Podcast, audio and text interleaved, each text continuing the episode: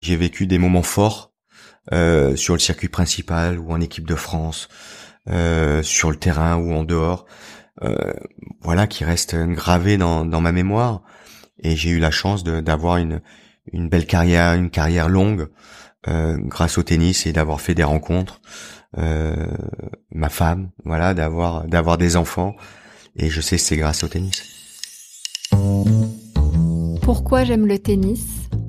Un podcast de Tennis Magazine. Sixième épisode. Sébastien Grosjean avec Cédric Rouquette. Bonjour Sébastien Grosjean.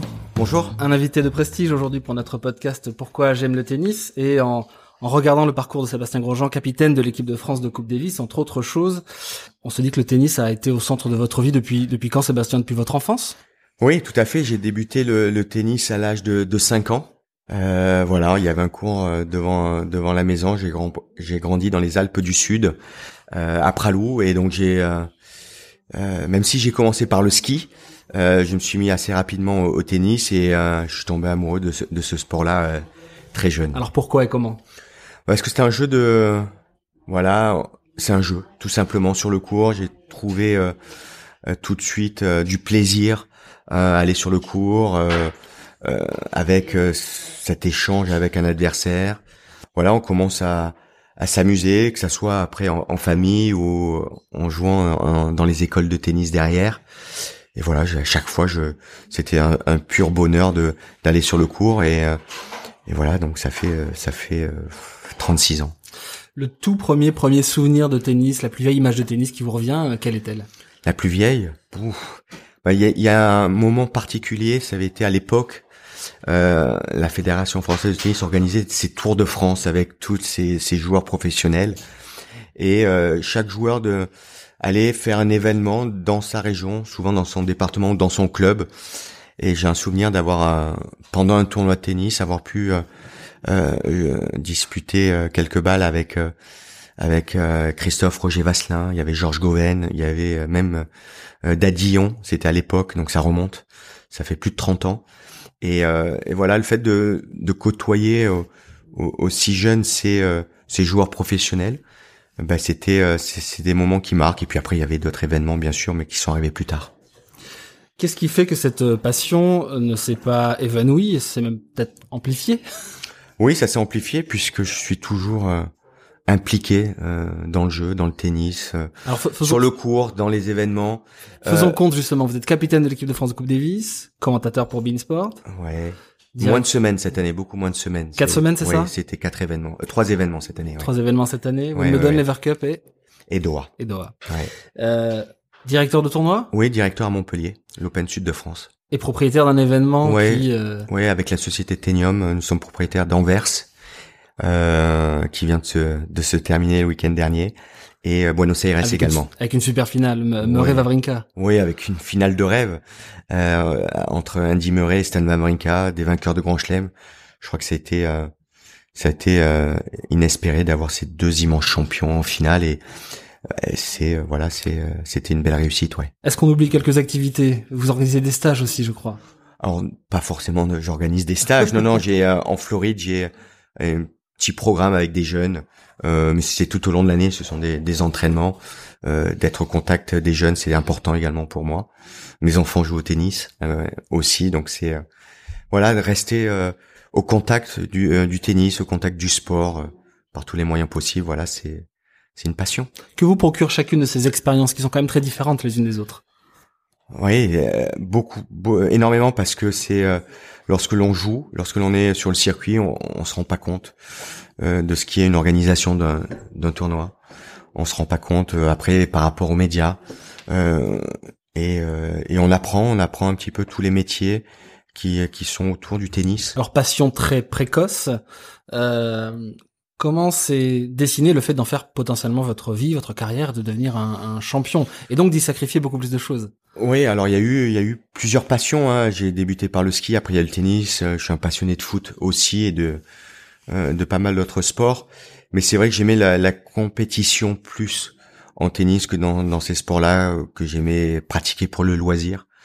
Et puis après, il y a eu des événements. Bon, le fait de jouer avec des, des professionnels 9-10 ans. Derrière, il y a eu des toujours Roland Garros à la télé, la Coupe Davis également, toutes ces compétitions que l'on pouvait voir à la télé bah, il, y a, il y a 30 ans. 91, c'était c'était fort. également 96. Alors là, j'étais j'étais plus dans l'esprit euh, être joueur de, de, tennis professionnel puisque j'étais numéro un mondial junior. J'étais, euh, j'étais, je crois, au Mexique ou au niveau de l'Orange Bowl, c'était un peu plus tard. Mais voilà, c'était, j'étais en compétition junior et, euh, et donc j'avais pas vu tous les matchs, contrairement à celle de 91 parce que c'était en Suède et puis moi j'étais avec le décalage horaire, euh, c'était différent. Mais voilà, on a on, a espoir, on avait gagné euh, euh, la Sunshine Club, donc c'était à l'époque la Coupe du Monde euh, par équipe euh, avec l'équipe de France. Donc oui, il y avait cette volonté de d'un jour représenter la France en Coupe Davis. Ouais. Alors comment est née cette, volonté? Parce que le, parcours qui vous mène au professionnalisme, il débute plus tôt. Il débute à la préadolescence. Oui, il commence tôt, donc dans les dans les tournois régionaux, les tournois nationaux, internationaux, et on commence également à, assez jeune à représenter l'équipe de France si on fait partie des meilleurs euh, dans ces compétitions de jeunes. Euh, donc voilà, on commence à, à s'imprégner un peu de euh, de l'équipe de France, de ce que ça représente, de représenter son pays et d'avoir le survêtement euh, France. Euh, ce sont des moments forts. La première fois, vous vous souvenez? Oui, ça avait été la, la, la Galéa, donc euh, c'est on était jeunes. Euh, et c'était, on avait joué à Royan et puis après on avait joué à, Venise également ces compétitions et puis euh, et puis après il y avait eu euh, également la, donc cette fameuse Sunshine Cup pour les pour les juniors. Mais mais voilà, ce sont toujours des moments particuliers puisque le tennis c'est un sport individuel et sur ces rencontres-là, en équipe de France, on, on est en équipe et c'est encore plus fort. Alors quand aviez-vous quand avez-vous compris et comment surtout que vous aviez un truc et que c'était euh, tout à fait raisonnable d'imaginer une carrière professionnelle?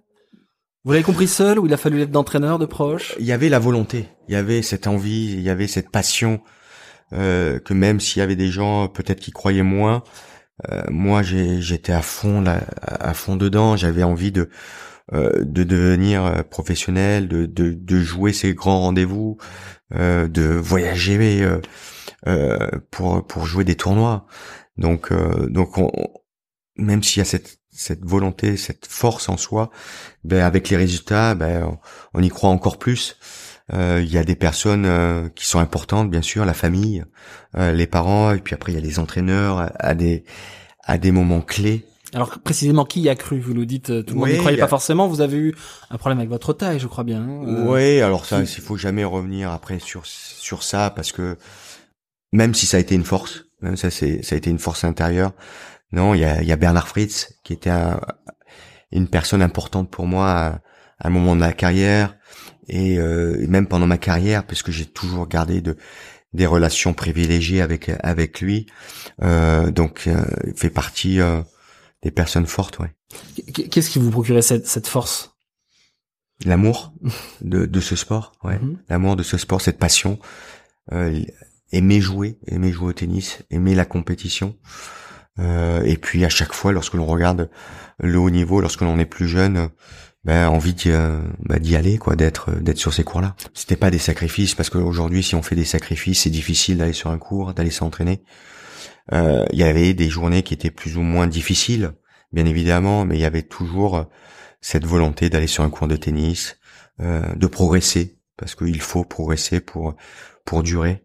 Euh, donc euh, donc non et puis même cette passion est toujours là puisque bah, je suis toujours impliqué aujourd'hui donc ça veut dire qu'elle est là depuis depuis 36 ans. Quels sont les plus grands moments que vous avez vécu sur un cours de tennis?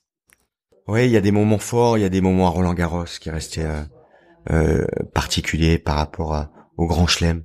voilà, il y a des matchs contre Agassi qui, qui restent qui restent forts par rapport à tout ce que représente André Agassi dans le tennis. En 2001 voilà, en 2001, euh, il y a des moments également euh, à Bercy parce que c'est aujourd'hui c'est c'est bah, c'est le plus grand titre de ma carrière euh, sur le circuit à Bercy. Il faut rappeler que vous avez été le deuxième Français à le gagner en 2001. Oui, en 2001, il y avait Guy qui avait gagné en 91. Euh, donc il y a des il y a des moments, il y a des rencontres, il y a une rencontre en Coupe Davis aussi à Roland Garros, on avait pu jouer la France n'avait plus joué depuis très longtemps à Roland Garros en Coupe Davis. 2002, la demi-finale contre les États-Unis. Voilà, tout, au mois de au mois de au mois de septembre, euh, sur terre battue. À ce moment-là, il y a il y a des victoires euh, en Coupe Davis qui marquent, celle de 2001, mais il y a des défaites également qui marquent parce que elles sont elles sont fortes émotionnellement également en 2002 face à la Russie. Alors, spontanément, donc vous parlez du match contre Agassi, le quart de finale en 2001. Je pense que beaucoup des personnes qui nous écoutent se souviennent de cette rencontre. Alors, on, a souvent euh, entendu euh, cette rencontre sous le filtre de la présence de Clinton en tribune qui aurait perturbé Agassi ou pas? Oui, les gens euh, interprètent différemment les propos d'André Agassi, j'ai l'impression, puisque après André avait dit qu'il n'avait pas été dérangé, n'avait pas fait attention à, la présence de Bill Clinton, en sachant qu'André Agassi a déjà joué devant des, chefs d'État, d'anciens chefs d'État partout. Euh, donc euh, non, mais ça, ça embellit un petit peu euh, cette rencontre, ce match qui avait été particulier par rapport à, un quart de finale, par rapport à André Agassi, qui était à l'époque le, seul joueur de l'Air Open à avoir gagné sur les quatre surfaces, les quatre tournois du Grand Chelem avec les Jeux Olympiques aussi. Après, il y a eu, il y a eu les, les Novak, les Roger et puis et puis Rafa, donc qui sont arrivés plus tard. Mais euh, mais voilà, donc c'était un moment fort et ça reste un moment euh, bien sûr euh, qui a marqué et qui reste un, grand souvenir. Du, coup, le match a tourné sur des facteurs plus techniques, c'est ce que je dois comprendre de votre question, de votre réponse, pardon? Oui, et puis oui, puisque j'avais joué à, à j'avais déjà rencontré André Agassi, je l'ai rencontré également plusieurs fois de, par la suite, dont au Masters en 2001 où j'avais gagné mhm. aussi. J'avais perdu euh, à l'US Open quelques années avant. Euh, non, je crois que c'était euh, niveau de jeu. J'avais très bien joué ce, ce jour-là.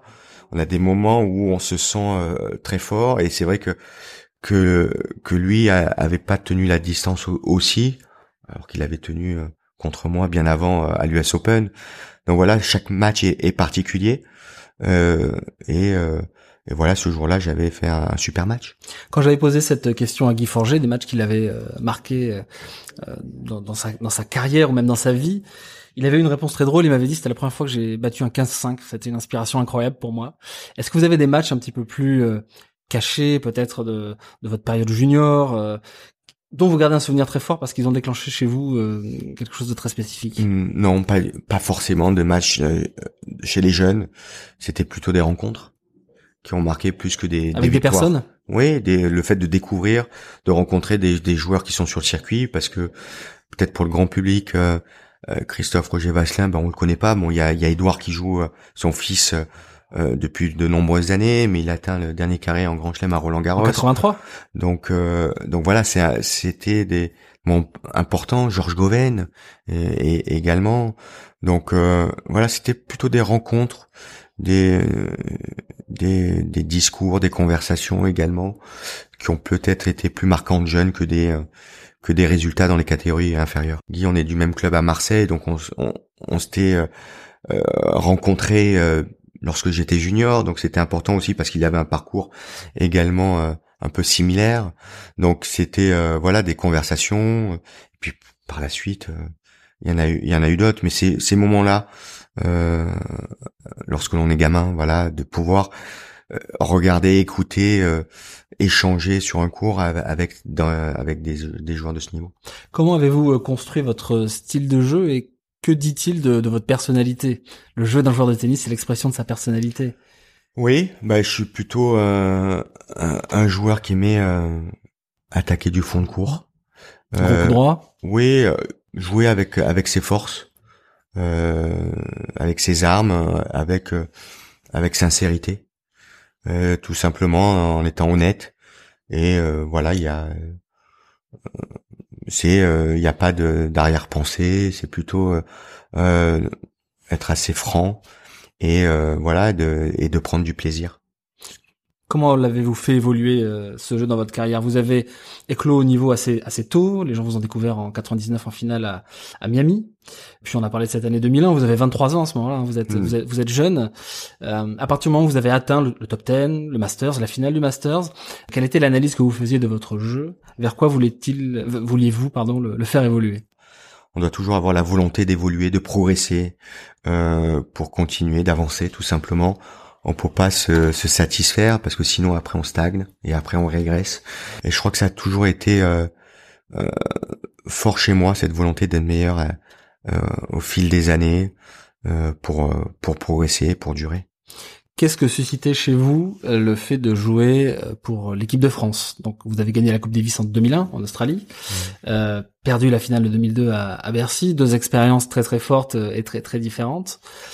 Qu'est-ce que cela suscitait de différent chez vous, le fait de jouer pour l'équipe de France Du bonheur, une fierté, une motivation, euh, partage, parce que on, échange, on partage, on communique, et ce sont des émo des émotions encore plus fortes puisqu'elles sont elles sont vécues euh, en équipe. Donc la victoire est, encore plus euh, plus forte et la, déception d'une défaite est encore euh, plus forte également. Donc c'est pour ça que dans ces moments forts, il y a aussi des malheureusement euh, des moments plus compliqués en, en Coupe Davis qui qui marquent quoi qu'il arrive et, on s'en souvient après. Que tirez-vous de ces expériences aujourd'hui dans votre poste de capitaine, même si la formule n'est pas n'est pas du tout la même et tout le monde va va la découvrir, hein, c'est ce que vous avez euh, expliqué en, en, donnant votre sélection. S'il fallait lister les deux trois euh, certitudes que vous avez en raison de votre carrière de joueur sur ce qui fait qu'une équipe de Coupe Davis peut tout donner, quelles sont-elles avant cette expérience à Madrid? Sur les causeries notamment, qu'est-ce qui qu'est-ce qui marche? Qu'est-ce qui marche sur un joueur, un champion? En, en, tout cas, sur sur les discussions, il faut, il y a des discussions d'équipe, de groupe, où c'est un discours euh, plutôt positif également, euh, de, de, motivation, de euh, de groupe. donc donc voilà. Et après, il y a des échanges aussi parce que chaque joueur est, est, différent. Donc parfois sur des sur des des discours plutôt individuels, il faut s'adapter à la personne pour faire passer des messages. Euh, donc il faut connaître ses joueurs, bien évidemment. Mais en, équipe, on, on privilégie l'état d'esprit, euh, les valeurs de groupe.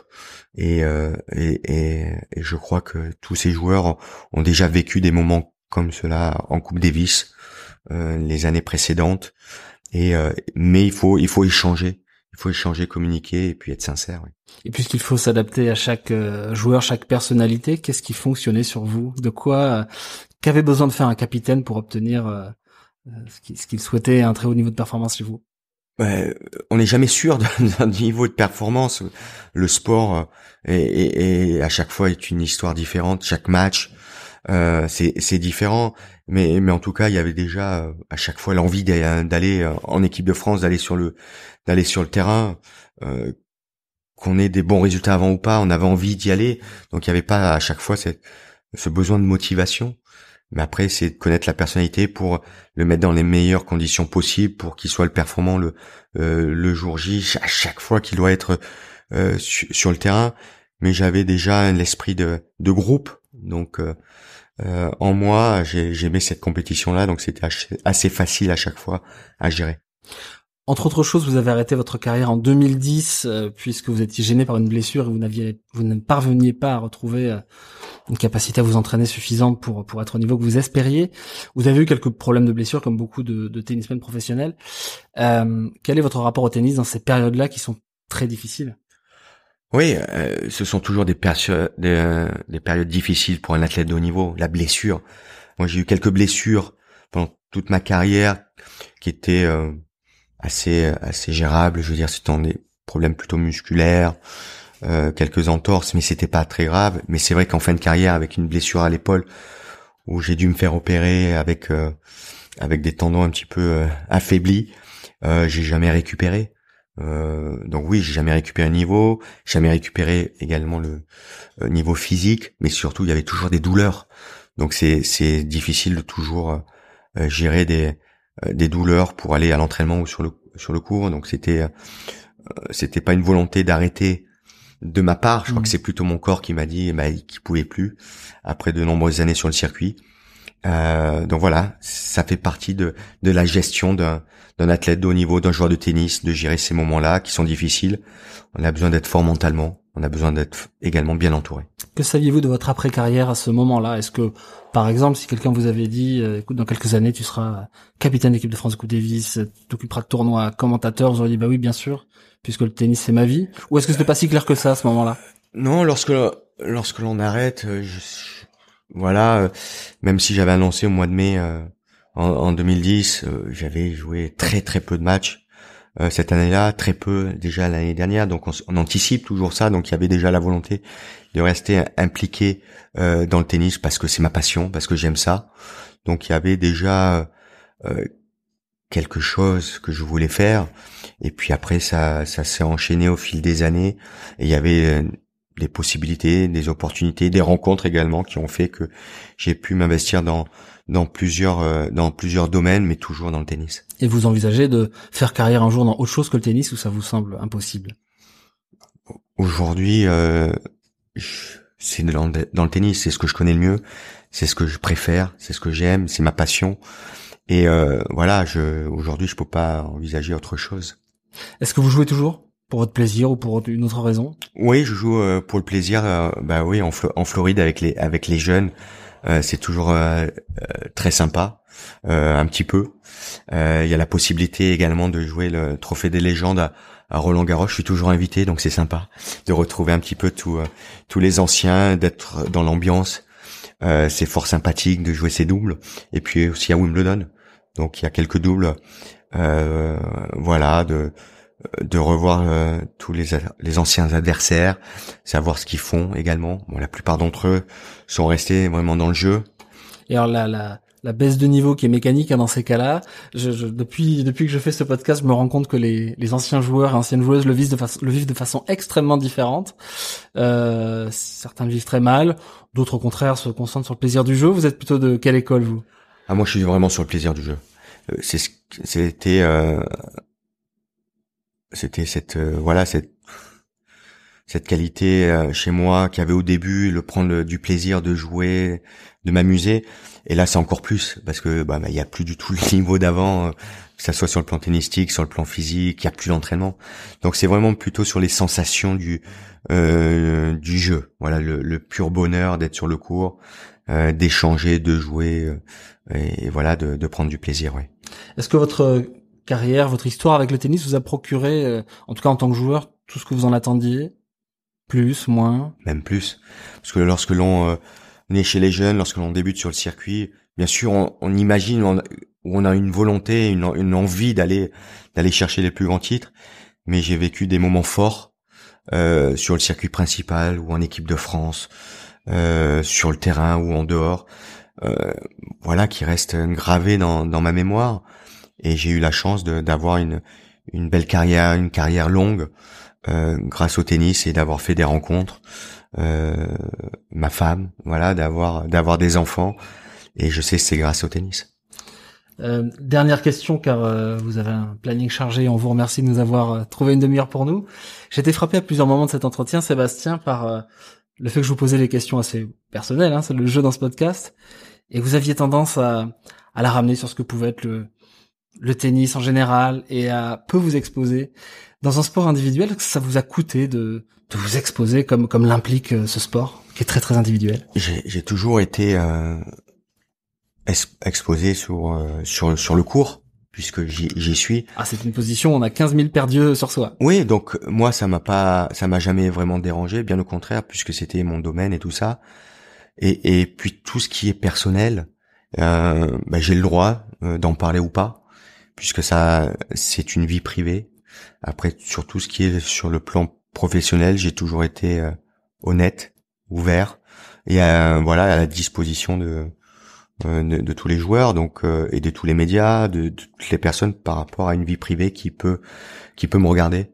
voilà, j'ai envie de préserver également parce que les gens qui sont autour de moi n'ont pas demandé à, à avoir ce qu'on parle aussi forcément d'eux.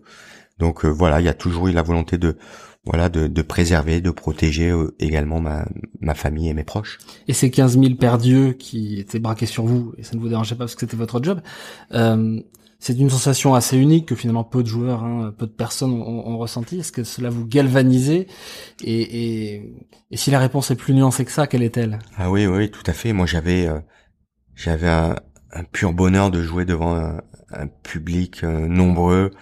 Roland Garros, euh, voilà, le, le, le, public est à fond derrière les, les joueurs français. c'est une chance d'avoir 15 000 personnes derrière soi. Alors oui, on peut dire que ça, ça rajoute de la pression, mais ça rajoute de la pression positive. Voilà, j'ai toujours aimé devant euh, beaucoup de monde euh, évoluer, jouer, prendre du plaisir dans tous les grands rendez-vous. Et euh, voilà, c'était une force et c'était toujours un, plaisir et un bonheur de jouer devant une salle pleine ouais, ou un stade plein. Merci Sébastien et bonne bonne chance à Madrid. merci à vous. Au revoir. Le bimestriel Tennis Magazine est disponible en kiosque, offre abonnés et privilèges sur tennismag.com. L'appli mensuelle est disponible dans les stores. Vous pouvez vous abonner à notre newsletter hebdomadaire et nous suivre sur nos réseaux sociaux. Ce podcast a été réalisé par l'agence Créafid.